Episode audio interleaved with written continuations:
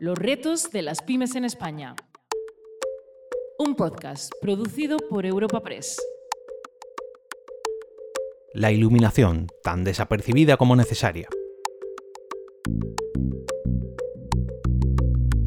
Cuando la pandemia impactó en nuestro país y comenzamos a frenar todo tipo de actividades, también empezamos a oír el término trabajos esenciales. Si bien es cierto que nadie quiere detener su producción o limitar sus horas de trabajo, fue necesario debido al estricto confinamiento al que el país entero se vio abocado a realizar. Algunas de las empresas que os traemos en este podcast no pertenecen a esas actividades esenciales, pero sin embargo son vitales para que otras que sí lo son puedan seguir funcionando con normalidad, y la pyme de la que os hablamos hoy es un claro ejemplo de ello. Imaginad por un momento que empiezan a fallar las bombillas de vuestros domicilios algo que podríamos considerar incómodo. Vamos un paso más allá. Pensad en qué pasaría si fueran las luminarias de las calles, plazas, avenidas o carreteras que alumbran vuestras ciudades. La cosa se va complicando. Y ahora rizamos más el rizo todavía en un estado de alarma inminente como el de marzo del 2020, donde todo el personal sanitario estaba a pleno rendimiento e incluso se levantaban hospitales de campaña en cuestión de horas, pensad en las consecuencias de no disponer de un sistema fiable de iluminación. Que los médicos y personal de enfermería tengan que trabajar a oscuras es algo que no se le pasa por la cabeza a nadie. Por suerte, gracias a empresas como Prilux, la pyme a la que dedicaremos el episodio de hoy, no debemos preocuparnos por llegar a ese punto.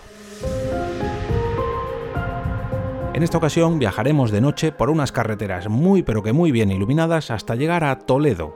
Allí nos recibe Carlos Alberto Pretel, CEO del grupo Prilux Iluminación. Nuestra empresa es el grupo Prilux Iluminación, eh, se fundó en 1986 en Madrid comenzó como una pequeña tienda de iluminación y en el año 91 nos vinimos a, Toledo. Aquí es donde tenemos nuestra sede principal. Actualmente somos unos 200 trabajadores. También tenemos un centro de trabajo en Barcelona eh, y nuestra facturación aproximadamente está en 30 millones de euros.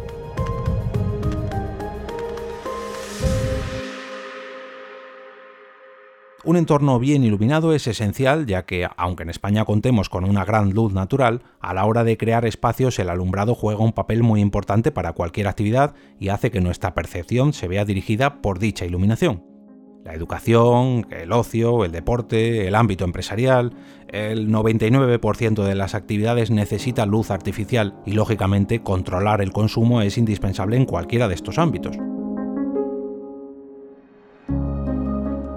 Ayudamos a, clientes eh, muy variados, eh, tanto industria como municipios, eh, como edificios, centros comerciales, hostelería, centros deportivos. les ayudamos a conseguir la mayor eficiencia energética posible en sus instalaciones de, iluminación y también les ayudamos a monitorizar y a, sensorizar sus instalaciones para controlar al máximo el consumo. A lo largo de este podcast hemos hablado en muchas ocasiones de lo importante que es la digitalización en una pyme, pero en el campo de la iluminación hubo un hecho que marcó un antes y un después en este sentido. ¿Sabríais adivinar cuál fue dicho avance tecnológico? Nuestro sector hace aproximadamente 8 o 10 años eh, se produjo una transformación brutal con la llegada del LED. Pasamos de ser un sector analógico a ser un sector digital y como tal nos metimos de lleno en el mundo de las nuevas eh, tecnologías. Entonces el, gran desafío, el fundamental, eh, lo tenemos ahí, ¿no? Cómo competimos con, con empresas no solo nacionales, también multinacionales del sector de las nuevas tecnologías. Si bien es cierto que la innovación es un punto clave en cada pequeña o mediana empresa que ha pasado por este podcast, en el caso de Prilux no solo es clave, sino que es la luz que ilumina su camino. En cuanto llega, eh, llega el DETA a nuestro sector, eh, ya la innovación y la digitalización deja de ser una, deja de ser una opción, se convierte en una absoluta necesidad. Nosotros la innovación la, atacamos desde tres frentes. Por un lado, constante adaptación a, ese mercado que, va a toda, a toda prisa, a toda velocidad. Por otro lado, también generando soluciones propias y diferenciadas que buscan nichos de mercado atacando problemas viejos de nuevas formas y en último lugar, por supuesto, con muchísima creatividad dentro, dentro del equipo.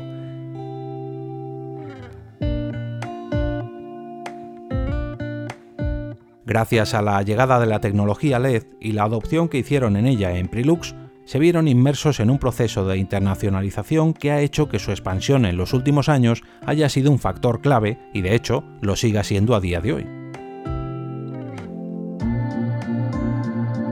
Hace 7-8 años, con, la llegada del LED, comenzamos a desarrollar nuestros propios productos y eh, pasamos de operar únicamente en el mercado nacional a salir a los mercados internacionales.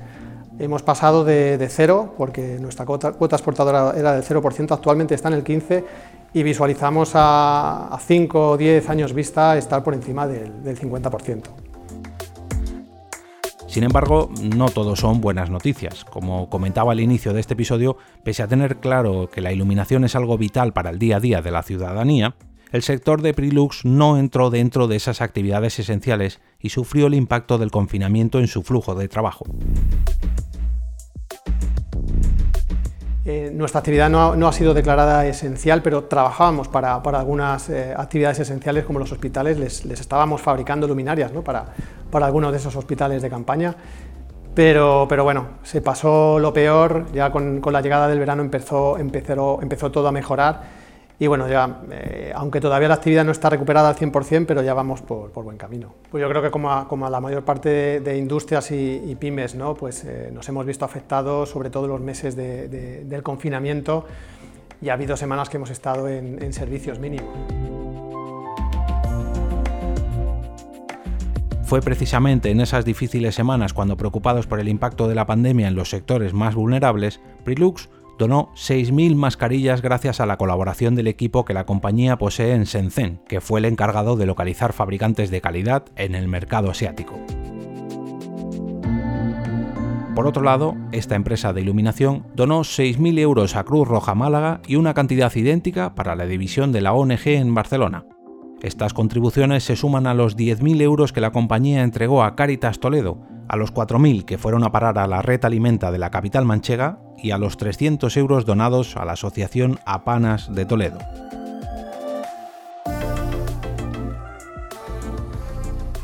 Como vemos, Prilux es una empresa comprometida y preocupada por la responsabilidad social corporativa, y esto no es algo casual a lo que llegase en este último 2020 motivados por el impacto de la pandemia, ya que en el 2018 fueron galardonados por sus políticas en cuanto a la responsabilidad social corporativa en la vigésimo segunda edición de los galardones empresariales de FEDETO, la Federación Empresarial Toledana. Galardón por la responsabilidad social corporativa a Grupo Prilux Iluminación lo recibe Juan Pretel, que junto a Cristina Recio son los fundadores del grupo Prilux Iluminación. Y si hablamos de responsabilidad social, dentro de nuestra, de nuestra producción eh, tenemos planes para incorporar personas con, con, discapacidad. También colaboramos con entidades como Banco Santander eh, con, becas para, para desarrollar personas eh, especialmente talentosas. Si hablamos de creación de empleo, yo creo que, nuestros números lo dicen todo. Hace 8 o 10 años estábamos era un equipo de 60 70 personas y actualmente somos, eh, somos 200. Eh, hace años la mayor parte de nuestra producción se realizaba en Asia y actualmente la mitad de nuestra producción se realiza aquí en España. Como hemos podido comprobar en este episodio, por muy oscuro que se presente el porvenir de nuestras pequeñas y medianas empresas, siempre puede surgir una luz que, como Prilux, sea la que ilumine el camino y nos haga encarar el futuro con una nueva mirada.